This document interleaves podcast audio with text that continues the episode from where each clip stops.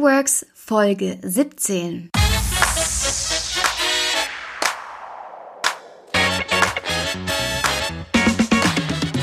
Hallo und herzlich willkommen zu einer neuen Folge. Ja, genau das kann ich heute nicht sagen, denn heute gibt es keine neue Folge mit neuen Interviewgästen, sondern diese Folge ist ein wenig anderer Art. Es sind bisher 16 Episoden plus äh, zwei Sonderfolgen erschienen und ich weiß nicht, wie es euch geht, aber ich habe sehr, sehr viel lernen dürfen. Kurz und knapp gesagt, alles ist möglich, du musst nur anfangen.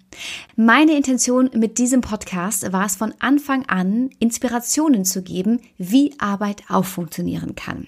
Wie Arbeit funktioniert, wenn der Mensch mit seinen Bedürfnissen im Mittelpunkt steht. Ich wollte die Generationsunterschiede aufzeigen und verschiedene Modelle vorstellen.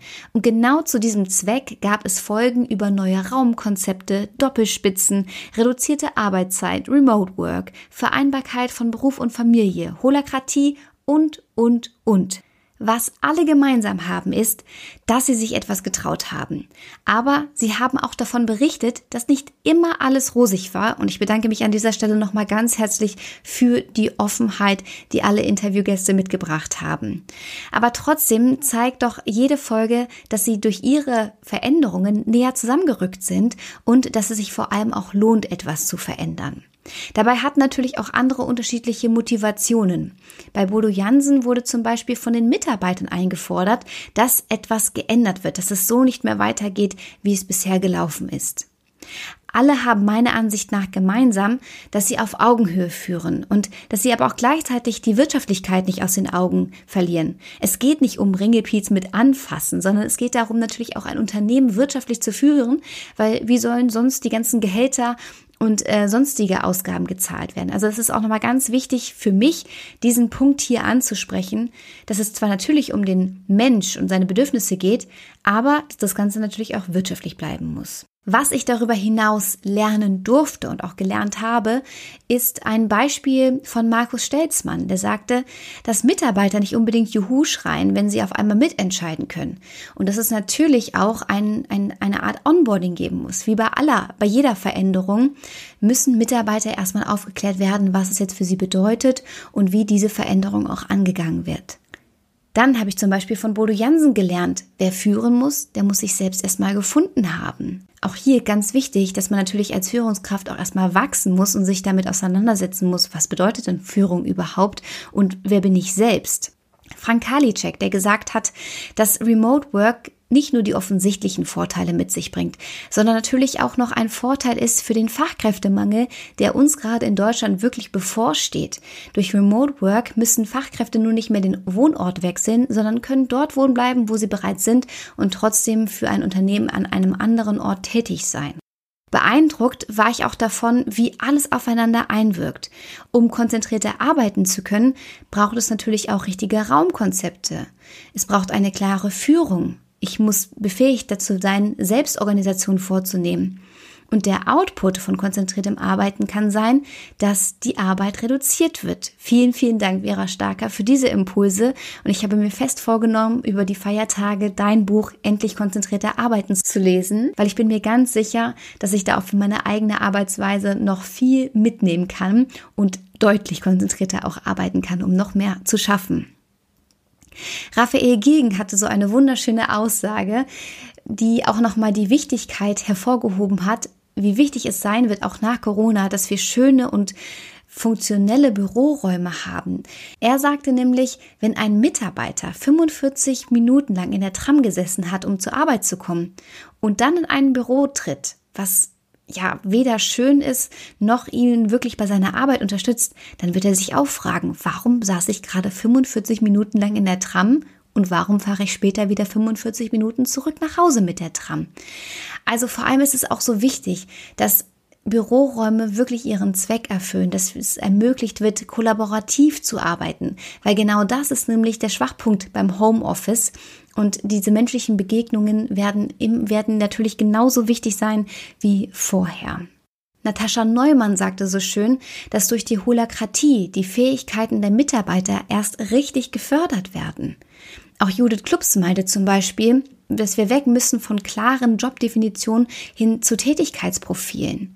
Also wir brauchen natürlich viel mehr Offenheit hin, dass wir unsere Fähigkeiten einbringen, hervorbringen können und dass diese dann auch entsprechend genutzt werden. Und da ist es ganz wichtig, dass natürlich auch Arbeitgeber sich ihre Mitarbeiter angucken, mit den Mitarbeitern ins Gespräch treten und wirklich fragen, wo liegen denn hier die Fähigkeiten und Talente und wie kann das auch genutzt werden, weil dadurch steigt natürlich dann auch wieder auf der anderen Seite die Motivation bei den Menschen, die arbeiten. Und ein weiteres Beispiel, was ich gerne nennen möchte, ist von Lasse Reingans, der so schön sagte, wer sich nicht wandelt, der kann in dieser sich ständig wandelnden Zeit nicht mithalten. Und ja, genauso ist es. Ich glaube, man hat es deutlicher als dieses Jahr kaum gesehen. Wer sich jetzt in diesem Jahr 2020 nicht gewandelt hat und mit der Zeit mitgegangen ist, der muss letztendlich schließen. Wer es seinen Mitarbeitern nicht ermöglicht hat, auch von zu Hause aus arbeiten zu können, der hat letztendlich nicht mehr wirtschaften können. Und ich denke, genau darauf wird es hinauslaufen. Eine neue Generation steht in den Startlöchern, die will mitdenken, die will mitentscheiden, Verantwortung übernehmen und braucht dabei permanentes Feedback. Das hat Simon Schnetzer auch nochmal betont. Und die neuen Generationen, die werden diesen Wandel, den wir dringend benötigen, spätestens mitbringen. Es geht darum, Unternehmen zu haben, die klar für etwas stehen, die sich Gedanken machen, warum es sie eigentlich gibt. Und meiner Meinung nach kommt in Zukunft kein Unternehmen mehr daran vorbei, einen eigenen Purpose zu definieren, weil genau das auch bei neuen Generationen immer wichtiger wird, dass sie auch wissen, welchen Sinn und welchen Zweck ihre eigene Arbeit eigentlich hat. Ich durfte aber vor allem super, super, super nette und offene Menschen kennenlernen, die mit Freude über ihr Unternehmen gesprochen haben. Und ich hatte es vorhin schon mal gesagt, die dabei so offen waren und auch so ehrlich. Und dafür möchte ich mich insbesondere bedanken, weil man macht sich damit natürlich auch immer angreifbar. Und umso schöner, dass wir hier so einen offenen Dialog führen konnten. Ich habe noch einen weiteren wichtigen Appell, der mir auch innerhalb der letzten Monate erst so richtig bewusst geworden ist und vor allem aber auch im Gespräch mit Judith Klubs. Wir reden primär immer über die Menschen, die mit einem Laptop arbeiten, dass wir einen Wandel für diese Menschen hervorbringen. Aber das sind gerade mal 20 Prozent hier in Deutschland. Es ist also umso wichtiger, auch den anderen 80 Prozent zuzuhören und ihnen mehr Flexibilität und Mitgestaltung zu geben. Und genau das macht Udo Janning zum Beispiel, der dafür sorgt, dass New Work auch in der Pflege Gehör findet und verankert wird. Und vielen, vielen Dank, lieber Udo. Ich finde, du hast so schöne Beispiele gegeben und auch gezeigt, dass es nicht nur ums Geld geht, sondern dass gerade dieser Punkt Mitgestaltung und Flexibilität einfach wahnsinnig wichtig ist. Generell lässt sich doch sagen, mehr miteinander statt gegeneinander. Dass wir miteinander sprechen müssen, was wir machen können, was wir verändern können. Und wir können auch über das Geld sprechen. Ja, genau, über das Geld habe ich nämlich auch gesprochen mit Andreas Grund und Silke Sulzer die ganz toll gezeigt haben, dass wenn man mal ins Gespräch tritt, das Geld vielleicht gar nicht das erste Thema ist, was dabei hervorkommt, sondern dass, dass das ganz am Ende auch kommen kann. Aber es ist wichtig natürlich über diese Themen auch zu sprechen. Gerade jetzt im Wandel, gerade jetzt, wo so viel verändert wird, wo die Digitalisierung immer mehr Einfluss auf, auf unsere Arbeitsart und Arbeitsweise einspielt. Und wenn wir anfangen, etwas zu ändern, dann wird das so viele positive Einflüsse auf die Innovation, auf die Unternehmenskultur, auf die Leistungsfähigkeit haben, die natürlich auch gesteigert wird. Denn wenn Mitarbeiter richtig gerne bei ihrem Unternehmen sind, richtig gerne das tun, was sie tun, na dann kann doch gar nichts Besseres passieren, oder?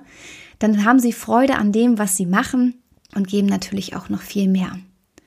Ich fand es so schön, als ich mal ein Zitat gelesen habe von Götz Werner der damalige Chef und Gründer von DM, dem Drogeriekonzern.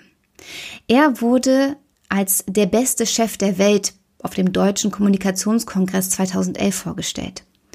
Und dass er das wirklich ist, das war so eine schöne Aussage, denn er hat mal gesagt, dass die Wirtschaft die Aufgabe hat, die Menschen von der Arbeit zu befreien. Also wirklich finde ich ein ganz toller Ansatz. Und gerade jetzt haben wir doch so viele Möglichkeiten, die ja, vielleicht eher nervigen Tätigkeiten, die mühsamen Tätigkeiten der Digitalisierung zu überlassen und den Menschen das zu lassen, wofür er wirklich angetreten ist und worin er auch gut ist. Und dieses Thema New Work wird immer mehr Bedeutung finden. So zeigen große Konzerne wie zum Beispiel Siemens, dass sie extra eine New Work Beauftragte mit dabei hatten. Dass sich etwas ändern muss, das zeigen auch die Zahlen. Jeder sechste Krankhafte geht auf psychische Probleme zurück. Es gab 2018 einen neuen Rekord mit durchschnittlich 18,5 Krankheitstagen. Das kostet Geld. Jeder vierte, der unmotiviert ist. Wow, jeder vierte, der unmotiviert seine Arbeit ausführt. In den USA und in den skandinavischen Ländern, da herrscht eine ganz andere Kultur und Mitarbeiterführung. Dementsprechend ist die Motivation auch viel höher. Ich freue mich, dass Corona wirklich etwas bei dem Thema Homeoffice gemacht hat. Denn gerade hier lag Deutschland im europäischen Durchschnitt so weit unten und hinten. Und genau das war bei vielen auch immer der Faktor, warum sie so ungern arbeiten, weil ihnen die Flexibilität fehlt. Und wenn Homeoffice ermöglicht werden kann, dann sollte man es doch wirklich machen. Und dass es funktioniert, das konnten, glaube ich, die meisten Menschen auch dieses Jahr sehen. Ich habe das damalige Intro beziehungsweise den Trailer für diesen Podcast eingeleitet damit, dass ich jemanden kennengelernt habe, der zu mir sagte, er arbeitet, um irgendwann nicht mehr arbeiten zu müssen. Und das hat mich ja so schockiert und ich hoffe wirklich, dass dieser Podcast gezeigt hat, dass es so viele Menschen gibt, die arbeiten und das mit Leidenschaften und die eben nicht arbeiten, um irgendwann nicht mehr arbeiten zu müssen, sondern gerne arbeiten und auch gerne noch lange arbeiten. Es liegt also wirklich daran, was wir daraus machen und wie wir auch die Zukunft der Arbeit für uns selbst definieren. Und da gibt es auch nicht das eine vorgefertigte Bild sondern da muss jeder sein eigenes Modell finden und jeder andere Bausteine zusammen heften und gucken, was für das Unternehmen jeweils funktioniert. Und ich denke mal, dieser Podcast hat wirklich verschiedene Modelle gezeigt, wie es auch funktionieren kann. Und ich verlinke euch zusätzlich auch nochmal einen Artikel, den ich neulich in der Gründerszene gelesen habe, nämlich das Thema Mitarbeiterzufriedenheit. Und sie sagen, mit diesen sieben Tipps klappt es. Ja, also wirklich Mitarbeiterzufriedenheit ist wirklich das A und O. Hört euren Mitarbeitern zu, schaut, wie ist die Dynamik in den einzelnen Teams, wie arbeiten die zusammen und schaut doch mal gerne in den Artikel rein. Vielleicht könnt ihr das ein oder andere auch noch für euch und euer Team und eure Arbeit mitnehmen. Ja, und jetzt hört ihr vielleicht, dass das so eine Art äh, Zusammenfassung ist dieses Podcast und vor allem auch dieses Podcast-Jahrs. Denn ich muss leider auch in dieser Folge verkünden, dass es vorerst die letzte Folge von It Works New Work Konzepte mit Alissa Stein war. Denn bei mir stehen wahnsinnig viele neue Projekte an. Es äh, geht weiter in Podcast-Richtung. Es geht weiter natürlich auch bei Moderationen. Auch hier ist dieses Jahr so wahnsinnig viel passiert. Aber vor allem geht es weiter mit einer ganz tollen Kooperation mit meinem alten Arbeitgeber EY. Wir haben nämlich einen gemeinsamen Podcast auf die Beine gestellt, der sich auch um New Work dreht und die Arbeit der Zukunft definiert. Und auch hier gibt es ganz, ganz, ganz, ganz viele spannende Gäste. Deswegen kann ich euch das nur empfehlen. Er heißt Transformation Tacheles und wird Anfang nächsten Jahres erscheinen und hier die klare Hörempfehlung. Wenn ihr gerne weitergehen möchtet mit mir und meiner Stimme, dann hört doch unbedingt mal bei Transformation Tacheles rein. Dort wird es immer einen spannenden externen Experten geben und einen internen EY-Experten, die über verschiedenste Themen der Arbeit von morgen diskutieren und sprechen. Und wenn ich jetzt natürlich nicht aus jeder Folge ein Beispiel genannt habe, so möchte ich gerne hier am Ende auch nochmal sagen, dass mir jedes der Gespräche so wahnsinnig viel Spaß gemacht hat und mich unfassbar doll bereichert haben. Also vielen, vielen Dank an dieser Stelle. Auch für die konstant gestiegenen Hörerzahlen möchte ich mich herzlich bedanken für eure Zeit, die ihr investiert habt in diesen Podcast. Und jetzt bleibt mir nur noch zu sagen, erstmal alles, alles Gute und dass wir uns bei Transformation Tacheles wieder hören werden oder mal bei einer Veranstaltung begegnen, wenn ich vielleicht auch dort moderiere oder wir uns einfach so über den Weg laufen. Auf jeden Fall herzlichen Dank, wunderschöne Weihnachten, einen guten Start ins neue Jahr und dass das Jahr 2021 ganz viele positive Überraschungen für uns alle bereithält. Das war It Works. Abonniert den Podcast, damit ihr keine Folge mehr verpasst. Und wenn euch die Folge gefallen hat, freue ich mich riesig über jeden Like oder Kommentar. Und wenn du Fragen oder Anmerkungen oder aber auch Wünsche für eine neue Folge hast, dann schreib mir gerne eine Mail an kontakt@alissa-stein.com.